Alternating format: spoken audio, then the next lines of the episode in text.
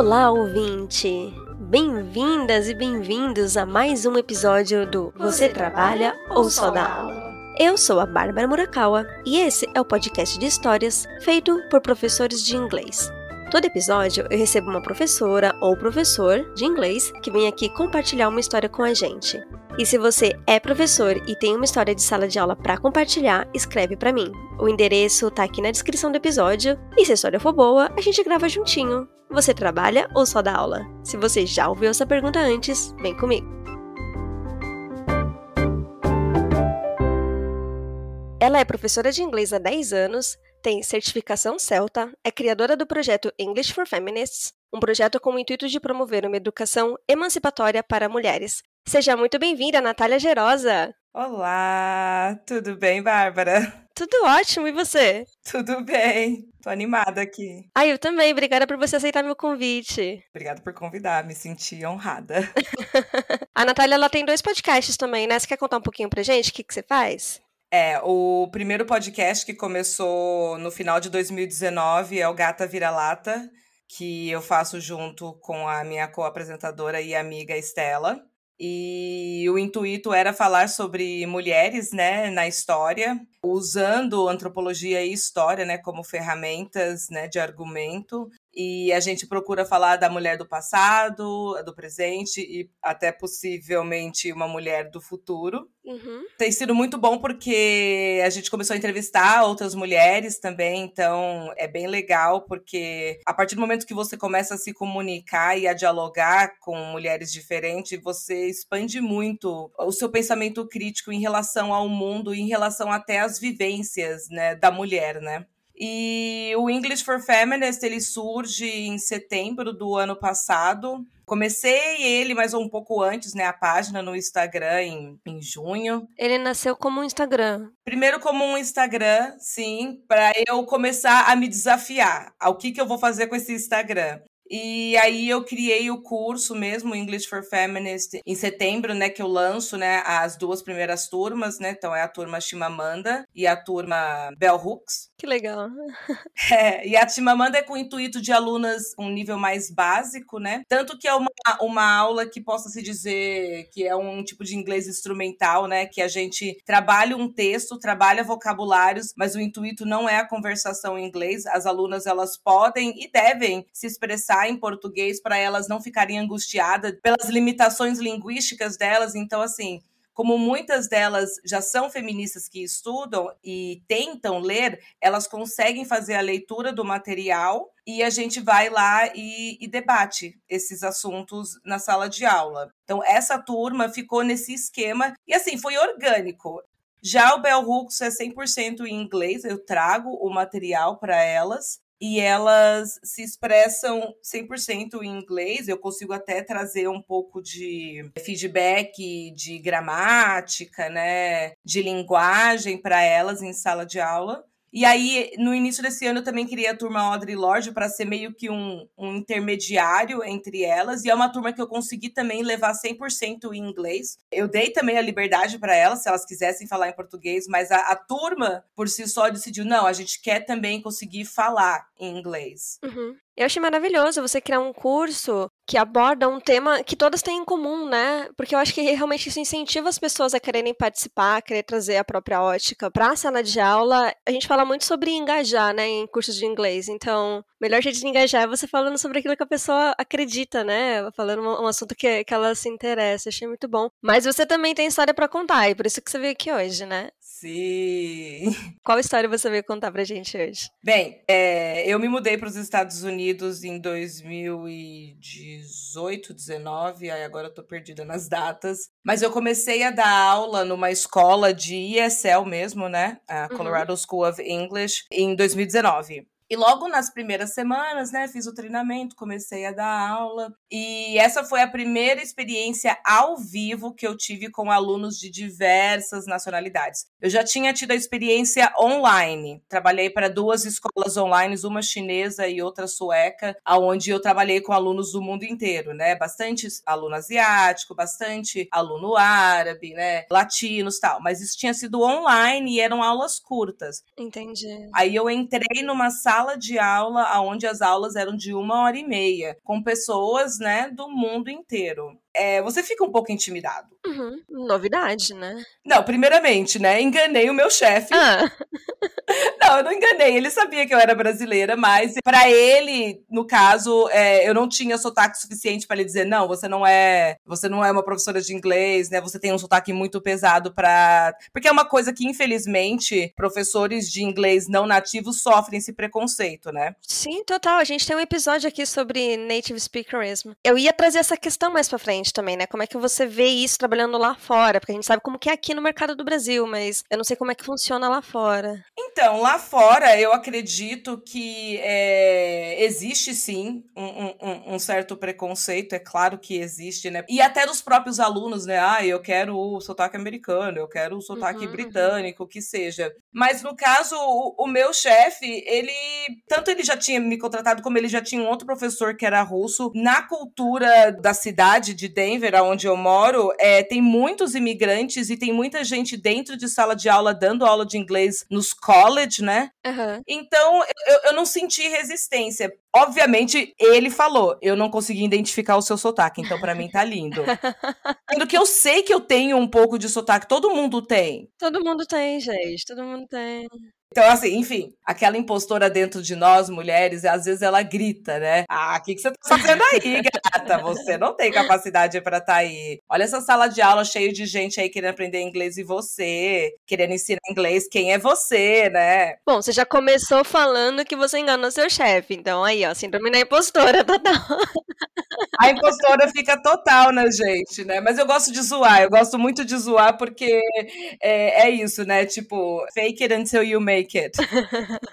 Mas, enfim, aí nessas duas primeiras semanas eu tinha uma. A primeira turma era de reading and writing, né? É, então, leitura e escrita logo cedo. E era uma turma bem, bem diversa, né? Bem heterogênea, gente de todo mundo tal. E eu não sei, eu não lembro, porque também são muitas aulas, porque cargas d'água a gente estava falando sobre China, sobre é, Hong Kong. Ah, a gente chega nos assuntos, né? Nem sabe de onde, de onde é que sai, mas chega. Provavelmente era algum texto sobre globalização, alguma coisa assim, e entrou nesse assunto. Aí um aluno coreano que era bem ousado, ele era daquele. Sabe, sabe aquele aluno brincalhão brasileiro? Geralmente é homem, que adora soltar uma piada? Sim, sim, o piadista. Era, era exatamente isso. Ele, ele soltava uma piada atrás da outra, ele até às vezes atrapalhava a aula, mas beleza, a gente vai levando, né? Ele sul-coreano, né? Um país extremamente capitalista. Ele chegou e soltou. Não, porque eu acho que Hong Kong deveria ser independente, sim, 100% da China. É, o povo já é diferente lá. Hum.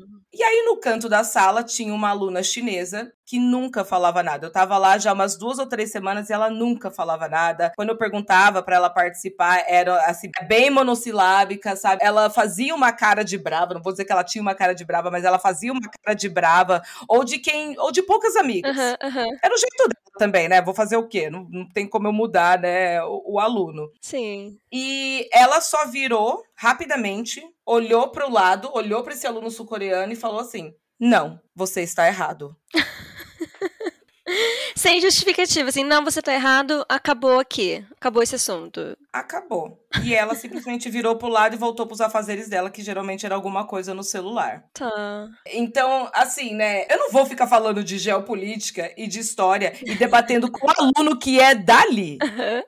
Agora, não foi nenhuma opinião minha ou uma expressão minha, foi uma expressão do outro aluno. Eu fiquei assim, parada. Eu não, eu não sabe, é, eu não sabia o que fazer. Porque foi, foi muito rápido. O aluno expressou a opinião dele, a outra reagiu do jeito que ela reagiu e ponto. Ele também não respondeu, ficou na dele. Ah, ele fez uma carinha, quis fazer graça, né? Aquele jeito, né? Quis fazer graça. Mas, é assim, eu respeito muito o tom dela de tipo, não, você está errado. Eu sou dali. Se ela tá certa, se ela tá errada, aí a história é outra. Mas ela é dali e ela podia, né? Vamos dizer, o local de fala era. Literalmente.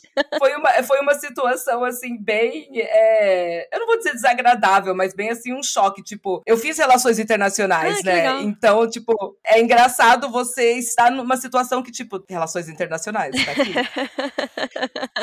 Mesmo que não seja da forma que a gente quer, né, de debate teórico, Uhum. negociações e tal. E até serve para o professor, eu acho que para o professor e para a professora, quando você dá aula para pessoas do mundo inteiro, você tem que ter uma certa sensibilidade, porque é garantia que a, a sua moral e a sua ética quase nunca vai ser compatível com os seus alunos. Tá, interessante isso. Porque é diferente, né? A criação é diferente. Por exemplo, eu tenho, eu tenho a impressão de que a grande maioria dos professores de inglês no Brasil são pessoas progressistas. Eu acredito que sim também. Sim, que são é, anti-racismo, anti-LGBTfobia, né, homofobia, são anti-misoginia, são pessoas que pensam, né, num, num futuro melhor aonde a gente inclui todos e tal. Sim. Só que você presumir que todas as pessoas dos outros países vão pensar igual a você só porque elas estão morando em outro país. Eu já conheci pessoas imigrantes que eram antipolíticas imigratórias.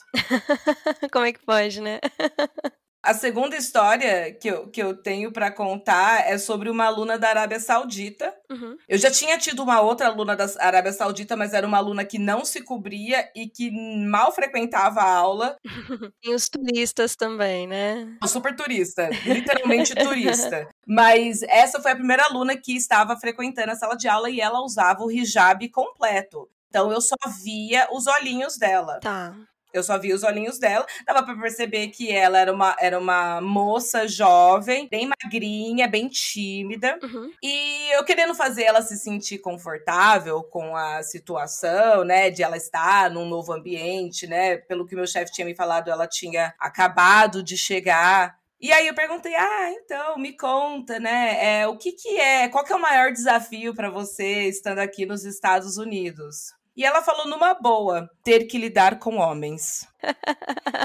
e a gente super entende, né? A empatia é quase que imediata para nós feministas, é lógico, mas, né, tem um histórico aí, né? Então, você vai entender que, né, na Arábia Saudita, eles viveram por muito tempo um sistema de segregação é, dos sexos muito intensa. Mais intensa do que as pessoas possam até compreender, porque, é, no caso, as mulheres, a grande maioria não participa do mercado de trabalho. Isso tem mudado nos últimos tempos, né, até para melhorar as relações deles com o Ocidente, no caso, né? Porque tem muito expatriado americano e britânico e outros países lá na Arábia Saudita. Mas é, no caso, para elas, né, é uma mudança muito recente, né? De começar as mulheres a serem inseridas no mercado de trabalho, ter que lidar com o homem, né? Uhum. Então, isso foi em 2019. Então, essas mudanças estavam começando a acontecer. Para ela, ela falou que a dificuldade é ter que olhar no olho, porque nos Estados Unidos, assim como no Brasil, eu acho que vem de uma cultura de relação de até desconfiança. Se você desvia o olhar, tem alguma coisa errada. Sim, você tá mentindo, né? Só que ela não tem o hábito de olhar nos olhos dos homens. Eu não vou entrar na questão, tipo, da, da misoginia e tal, porque a gente sabe, né, que é extremamente problemático. Mas aí é questão da vivência da própria aluna. Ela não tem costume de lidar com homens. Né? No caso, ela teve que lidar com o meu chefe, que é um homem de quase de dois metros de altura, com os olhos azuis esbugalhados. Ele era enorme, ele parecia um, um homem das neves, de tão grande que ele era.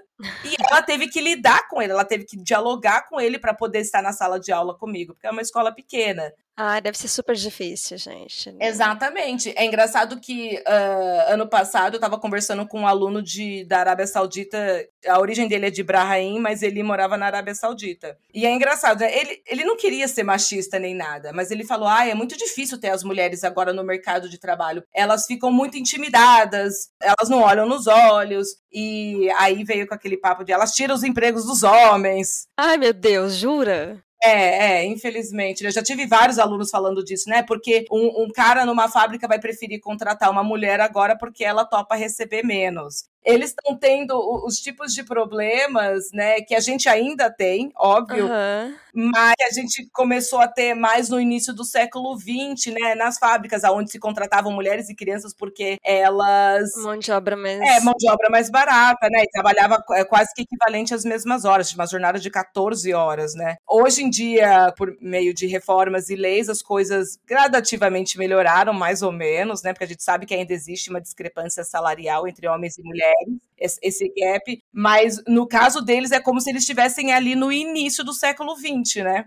É agora, né? É, entendeu? Só que isso agora, década de 20 do século 21. Sim. Então, para eles é, é, é, inconcebível tudo isso, né? Eu lembro de ter só escutado ela falar, porque é, nessas horas é, não adianta você ficar questionando, ai, mas você não acha isso machista? Não é isso que vai fazer ela conversar. Ela, nem, ela provavelmente nem pensa é, por essa ótica, né? Uhum. Ela só estava pensando na questão da, da sua própria autopreservação, de que no país dela, homens e mulheres são separados. Sim. Tanto que o meu outro aluno, ele falou que ele só tinha que lidar com a mãe, com as irmãs e com as primas. Eram as únicas únicas mulheres que ele conhecia. Tanto que ele até me reportou falando assim que ele não sentia atração por mulheres árabes, porque ele não conhecia as mulheres árabes, ele não as via. Ele só via mãe, irmã e prima, então, tipo, ele até falava: Ah, eu gosto muito das mulheres daqui, ou as latinas, porque eu consigo vê-las. Uhum. Sem fazer análises, tá, gente? Eu acho que é muito importante é, a gente perceber que essa ótica vem de um mundo muito diferente do nosso, mas muito diferente. E, bem, o, o, o ter a terceira história que eu tenho é de uma das minhas alunas mais queridas que eu tive. Ela é russa, uma mulher já, né? Ela não era tão nova assim, tipo, ela já tinha quase seus quase 40 anos, médica formada na Rússia, estava nos Estados Unidos tentando passar prova de proficiência para poder validar e ser médica nos Estados Unidos. Então, assim, uma mulher extremamente inteligente. Sim. Ela viveu a, o início da infância dela na antiga União Soviética. Ah, olha só. E imagina, né? Eu com o meu radar de curiosidade, toda vez que aquela mulher abria a boca para falar, é, era, era, eu quase, era quase eu colocando o microfone assim para ela. que era muito interessante. Tipo, eu adoro, eu adoro escutar relatos de pessoas que vivenciaram aqueles períodos históricos. Lógico. E um dos relatos que ela fez, ela falava, ó, vamos puxar a sardinha, né, pra galera comunista, né? Ela falava que em questão de educação, sem sombra de dúvidas, foi o melhor período para a população na questão de educação, porque agora, né, já está tudo privatizado e tal. Então ela falava muito sobre a questão da educação. Mas ela me relatou uma coisa que eu, que eu achei interessante. Eu nunca tinha ouvido falar disso. E eu falei, né? Eu fiz relações internacionais, eu fiz história das relações internacionais, eu estudei a Revolução Russa e a União Soviética, e eu não, não me lembro de ter ouvido esse dado, né? Essa informação. Ela me falou que quando você atingir a maioridade, seja homem ou mulher, você obrigatoriamente tinha que estar trabalhando. Hum. Isso na época dela. Então vamos, vamos entender que ela já estava no fim da, quase no fim da União Soviética, né? Assim, o que ela falou é que isso era uma regra, isso era uma tipo de uma lei. Então, a polícia, se ela entrasse numa casa, vamos dizer, aonde tinham pessoas maiores de idade que não estavam trabalhando, você podia ser preso. Caraca, meu. É uma informação interessante, né? Interessante e amedrontadora, porque se ninguém quer te empregar, como é que faz? Socorro. É, aí eu já não sei como é que eram os esquemas lá, mas eu acredito que, né, trabalho é uma coisa muito importante ali para eles. Sim. Mas é, é, são coisas que fazem você pensar, né? É, a grande maioria das pessoas vão olhar para certas coisas que os alunos vão falar e vão falar, ai, que barbaridade, ou ai, eu não sei se essa informação é real, ai, tem que pesquisar melhor. Tudo bem, sim, se você quiser, faz, faz a pesquisa, mas eu acho de um mau gosto querer questionar o aluno, principalmente quando ele está falando sobre a vivência dele no país dele. Ela nasceu ali, ela viveu aquela realidade. Eu acho meio que violento você querer questionar o aluno ali na hora. Sim. E eu mesma, eu só queria escutar.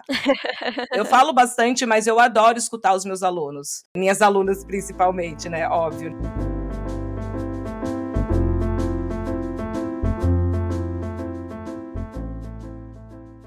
Muito bom. Bom, você trouxe aqui pra gente três histórias de três mulheres, né? E eu queria saber se essa sua vivência como professora lá nos Estados Unidos, né, com esse grupo de pessoas heterogêneas de culturas diferentes, isso tem alguma coisa a ver com a criação do seu podcast English for Feminists. Eu acho que a minha jornada inteira enquanto professora de inglês tem a ver. Obviamente, a partir do momento que eu começo a estudar o feminismo de forma séria, né, que, que é para o meu primeiro podcast, também influencia bastante. Lá nos Estados Unidos, na verdade, o que aconteceu foi que esse clique de querer falar sobre as mulheres acontece lá. Conversando com a minha co-apresentadora e amiga Estela, a gente estava conversando sobre né, as coisas que nos angustiava e tal. Na época, as duas ainda estavam casadas né? Enfim, né, as nossas angústias ali e por alguma razão, eu acho que porque eu tinha mais tempo para pensar sobre a minha condição de mulher, me deu esse clique de querer começar a estudar a história das mulheres. Então, para mim começou querendo estudar a história das mulheres. Ano passado, em 2021, eu fiz vários cursos. Ah, eu ia perguntar isso. Como que você estuda? Você começou a ler livros sozinha? Você foi fazer curso? Como é que é? Tudo, tudo. Como é de forma autônoma, né, que eu decidi estudar, né? Eu não, uhum. não fui obrigada a estudar e eu também não entrei, por exemplo, numa universidade para estudar isso, é, é, né, de forma objetiva. Sim. Eu comecei a ir por conta. Então, eu comecei a, a escutar várias feministas, né? Você começa a fazer suas pesquisas. Peguei muitos textos, muitos livros, tal. Você vai lendo. Aí eu senti a necessidade de estar na sala de aula, mas eu não queria ainda, né, voltar para o esquema de universidade ou fazer um mestrado ou uma pós. Então eu comecei a fazer cursos livres, o que foi ótimo e tem sido ótimo porque eu ainda faço. Então, nesses cursos que eu fui conhecer outras mulheres, que eu formei grupos online, onde a gente até hoje é, debate vários assuntos. Então, é muito legal você, você fazer isso, porque você vai entrando num mundo que você não sabe que existe quando você pensa no feminismo, você vai pensar numa coisa hegemônica, né? Numa coisa que existe uma mulher universal, como se existisse uma mulher universal. E você vai perceber, né, que na verdade não, né? Na verdade a gente é bem diferente. Essa coisa de que somos iguais, na verdade, é a maior mentira que nos contaram, porque não somos iguais, né? Se você pensar na questão da mulher negra, né? Por que, que a gente vai precisar da ferramenta de interseccionalidade? Porque essa mulher negra, ela vai ser atravessada pela opressão do sexo e do gênero, né? Enquanto mulher, mas ela também vai ser atravessada pela opressão do racismo. E, de quebra, ela também pode ser, é, e provavelmente será atravessada pela questão do classismo. Então, essa interseccionalidade de opressões cria uma outra mulher aqui. São muitos tipos de mulheres. E aí também você vai pensar, é, nós, nós estamos no Brasil, né? Apesar de eu não morar aqui atualmente, pelos meus estudos, né, e por tudo que eu dialoguei com tantas mulheres, você vem entender que o sul global também vai precisar de um outro tipo de, de feminismo. Ah, interessante. Tem o feminismo decolonial, o anticolonial, o feminismo comunitário. Assim, são muitos. Aí tem o ecofeminismo, é extremamente interessante, porque aí elas vão falar não só da opressão da mulher, mas elas vão falar também da opressão da fêmea animal. Ah, tá. Aí você também tem é, as feministas e marxistas, né? Uhum. Porque elas dizem, se dizem feministas e marxistas, então elas fazem esses estudos. Aí você vai ter também as feministas radicais, né? Que é a base da teoria feminista, possa se dizer, começa com elas nos anos 60. Tá. São muitas mulheres, diversas mulheres, entendendo a opressão delas e procurando soluções viáveis para elas. Por isso que é importante respeitar as vertentes, as diferentes vertentes, por exemplo, do feminismo negro. É, algumas pessoas vão falar, ah, mas está separando o movimento. Não está separando o movimento. É, não dá para você abraçar tudo de uma vez só. Sim, sim para mulheres racializadas, elas vão ser atravessadas pela questão da raça. Então, se elas não falarem sobre a questão da raça, elas não estão falando 100% sobre elas mesmas. Não tem como. Claro, claro. Enfim, né, aqui para falar sobre como eu cheguei em tudo isso, é, é uma junção de coisas, porque nos meus 10 anos dando aula, como eu falei, eu tive chefes mulheres incríveis. Eu tive tutoras e mentoras e coaches em escolas maravilhosas que me inspiraram. Elas não eram necessariamente feministas ativistas, mas você admira ver uma mulher num, numa posição de autoridade ali, no qual ela lida com você de uma forma muito mais horizontal. Uhum. Porque a minha experiência com homem, sendo chefe, né, a, a, pouca experiência que eu tive com homem chefe, era uma relação extremamente hierárquica. De cima para baixo. Onde ele mandava e eu obedecia com exceção de poucas mulheres, mas a grande maioria das mulheres, elas procuram ter uma relação mais horizontal com você. Sim.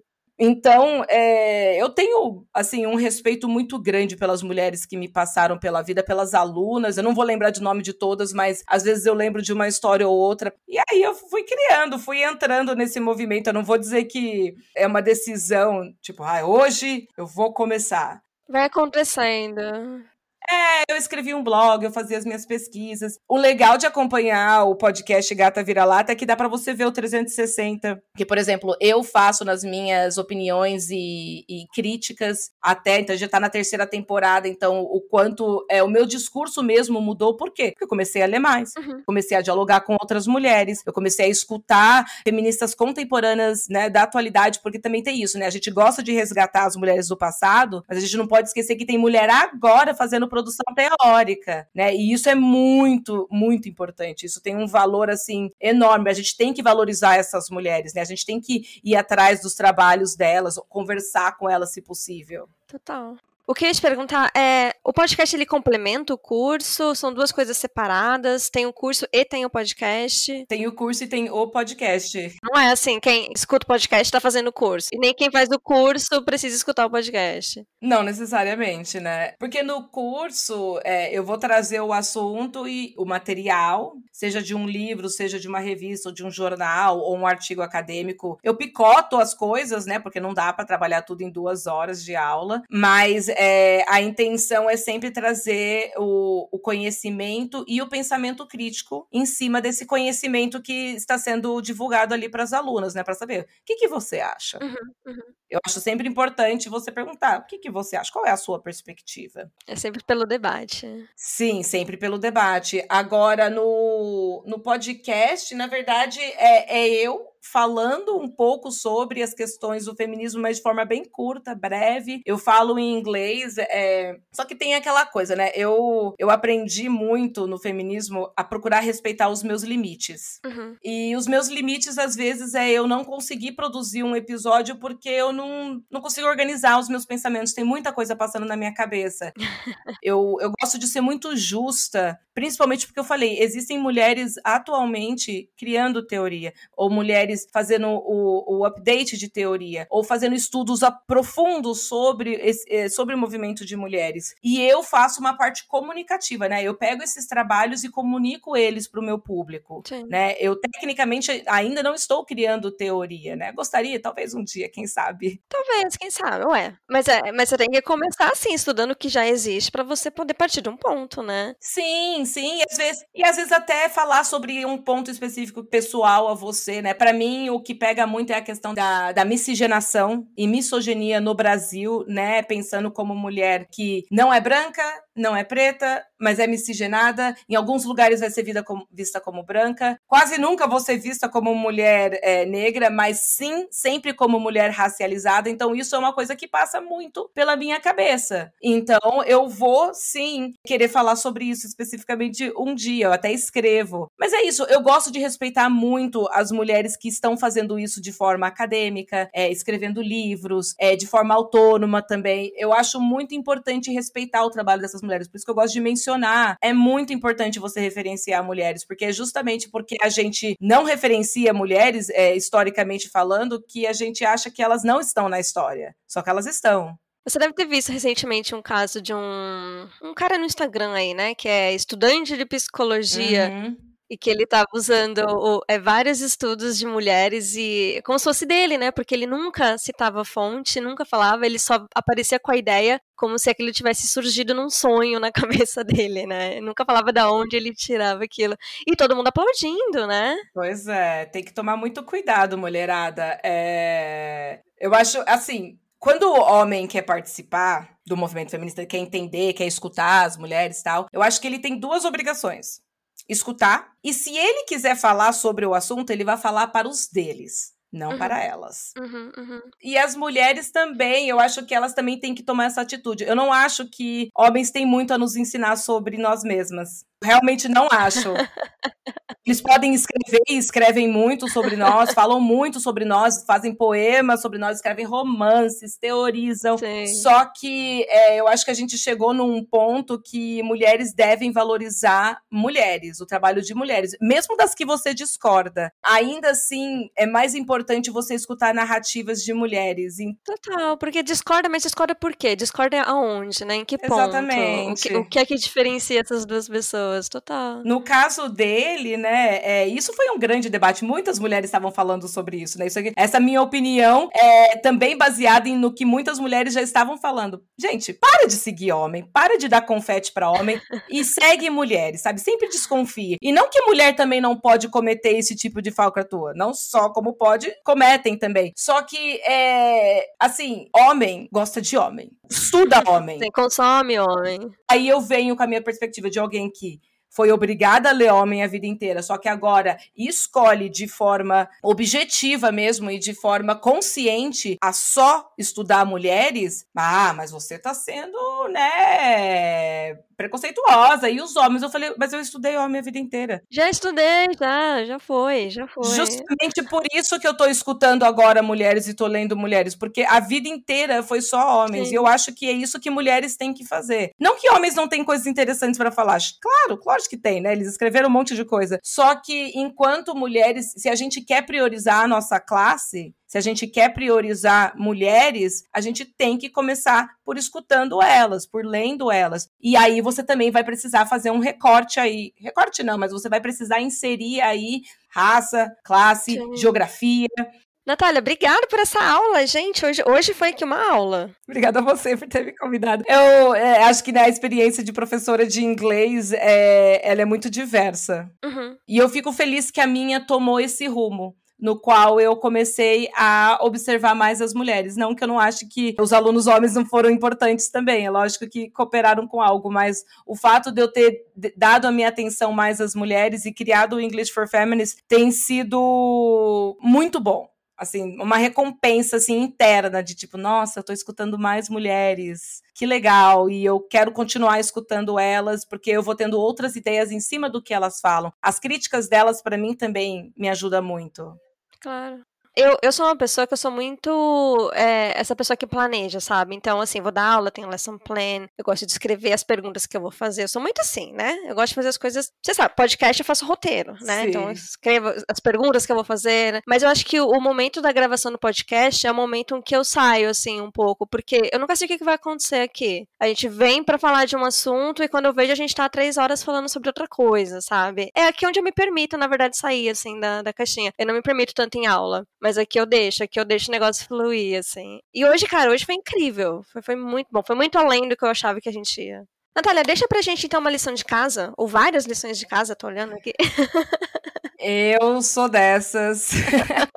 Eu dou várias lições de casa. Bem, além dos meus podcasts, né? O English for Feminist e o Gata Vira-Lata, que eu já falei aqui. É, não só para mulheres, tá? Se homens querem de fato, efetivamente, ser, né, aliados à, à causa feminista e o movimento de mulheres, por favor, fiquem à vontade para escutar também. E eu vou deixar o link dos dois podcasts aqui na, na descrição para quem quiser escutar. Agora, livros, é, um livro que eu uso no meu curso e que eu levo para a vida inteira, né, é o Feminism is for Everybody, o Feminismo é para todo mundo, da querida, maravilhosa Bell Hooks, é, uma americana, né, afrodescendente, é, maravilhosa, que veio a falecer ano passado, e assim, Verdade. é um livro que, de fato, ela escreveu para todo mundo, para todo mundo conseguir ler. Porque ela é uma contadora de histórias, né? Além de, de ser ativista e teorizar as coisas, ela é uma contadora de histórias. Então, assim, indico esse livro de olhos fechados.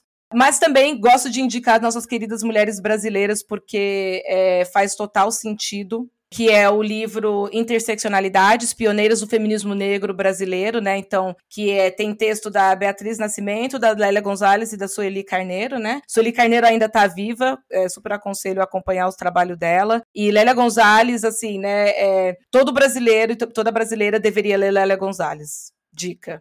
Tenho dois textos aqui que eu acho que qualquer pessoa também iria se beneficiar desses textos. O primeiro é The Personal is Political, da, da Carol é. Então, né, o pessoal é político, né? Aquele é, famoso jargão dos anos é, 60 e 70, né? Do movimento de mulheres. E o outro texto é The Transformation of Silence into Language and Action, da Audre Lorde. Ah, que legal. Eu já fiz uma live sobre esse texto, mas ele não é um texto grande, ele tá dentro do livro Sister Outsider, mas se você não quer ler o livro inteiro, são vários essays, né? São vários textos e speeches que ela deu. Então, é, vale a pena pegar esse texto, assim, magnífica também. Então, assim, é, são as minhas indicações por hoje, mas eu poderia indicar muito mais. Tem muita mulher produzindo, como eu já falei, o, o episódio inteiro aqui, produzindo coisa boa. Então, assim, se você quer, se você tem interesse, e até forçar um interesse, gente, olha, eu acho que eh, pode ter aí um pouco de forçação. Força o interesse em relação às mulheres e o feminismo. Para nós mulheres, se interessar por isso é, dá uma diferença. Eu vejo nas minhas próprias alunas e eu vejo em, em mim mesma. Porque o movimento feminista entra, de fato, de forma mais intensa. É, é, há pouco tempo para mim, né? Menos de cinco anos que eu tô efetivamente estudando o movimento de mulheres, a história das mulheres. E é uma transformação que não tem volta. Confie. Muito bom, maravilhoso. Você acha que feminismo é igual cigarro? O primeiro é difícil de tragar e depois. Né? depois você vicia? Olha, pode ser que sim, né? E na verdade, acho que assim como muitos movimentos, você vai escutar muitas informações. A minha dica é não pare. Porque se eu tivesse parado nos primeiras informações que eu peguei, eu ainda estaria, vamos dizer, falando sobre um feminismo mais liberal. E agora eu dei muito mais 360, né? Eu posso dizer que eu sou muito mais radical, eu sou muito mais é, e nem é só radical, eu sou muito mais materialista, tentando entrar, é, procurando informações reais, né, da nossa realidade, que realmente influenciam, né? Então, assim, observar essa guerra que está acontecendo agora é muito dolorido e, e, e é horrível o que está acontecendo ali, mas quando você começa a ter uma perspectiva é, mais materialista, né, do que está acontecendo ali, você já consegue fazer conexões com várias outras coisas. E você sabe que isso não é novo, que isso vem de muito tempo, né? De tudo aí que a gente vivencia, né? Esse patriarcado, esse capitalismo e tal. E aí poderia ficar aqui para outra aula. Vamos marcar um segundo episódio. a gente continua. Natália, obrigada! Obrigada a você, Bárbara. Foi, foi ótimo. Fiquei muito feliz de poder falar aqui um pouco da minha jornada com, como professora de inglês e, e feminista. Eu amei. É aquilo que eu te falei ontem, né? A pena que eu, eu vacilei no cronograma, porque esse episódio tinha que sair em março. Mas tudo bem, gente. É, vai ficar para abril mesmo. Abril, né? Mês que vem abril, que é. louca. Vai ficar para abril mesmo. E, bom, dá para escutar o ano inteiro. Exatamente. Podemos falar das mulheres o ano inteiro, gente. Parece clichê, mas não é. Até a próxima.